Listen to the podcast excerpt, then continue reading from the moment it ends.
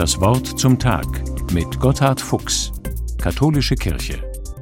Das erste Mal hat er mit 15 geliebt und seitdem nie wieder so groß. Sie war die schönste auf dem Schulhof.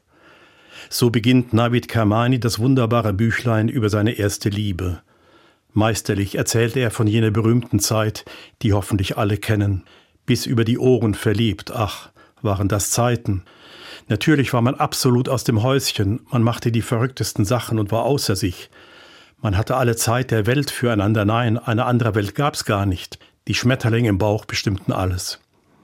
Wenn ich daran denke, spricht jetzt natürlich sofort der abgebrühte Erwachsene mit, der ich geworden bin. Natürlich weiß ich längst, dass der Honeymoon nur kurz ist. Auch Kermani ist beim Beschreiben seiner aufregenden ersten Liebeserfahrung bald 50, aber selbst das Erinnern hat seinen besonderen Zauber. Das erste Mal ist ihm unüberboten Glanzstück und Maßstab. So verschwenderisch, so aufregend und hinreißend war es nie wieder. Und doch sollte es eigentlich immer so sein.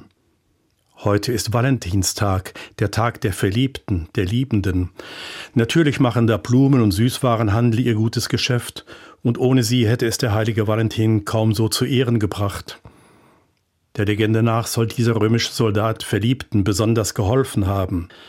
Dass man gerade ihn zum Patron der Liebenden gemacht hat, dürfte mehr noch mit der Jahreszeit zu tun haben. Die alten Römer feierten da ein Frühlings- und Fruchtbarkeitsfest, und die frühen Christen haben es umgewidmet und so mitgefeiert. Zudem ist Liebe bekanntlich auch eine zerbrechliche Sache, keineswegs selbstverständlich und der Pflege bedürftig, da kann die Fürsprache und Begleitung anderer nicht schaden, wie im Himmel, so auf Erden.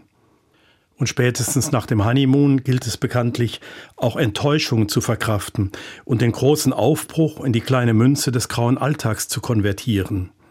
Aber Kermani hat recht, immer neu sollten wir uns der ersten, der großen Liebe erinnern und unter der Asche des Gelebten das ursprüngliche Feuer erspüren und entfachen. Das Besondere dabei, der Schriftsteller pflicht in seine Liebesgeschichte Zitate persischer und arabischer Liebesmystik ein, zum Beispiel dieses Gotteswort aus der Feder von Ahmad Ghazali. Ich war ein verborgener Schatz und wollte erkannt werden, deshalb schuf ich die Welt. In jeder Menschenliebe ist Gott, der Dritte im Bunde, denn er ist die Liebe mitten unter uns. Sich lieben lassen und lieben lernen, ist nicht das der stets gesuchte Sinn des Lebens? Gotthard Fuchs, Wiesbaden, Katholische Kirche.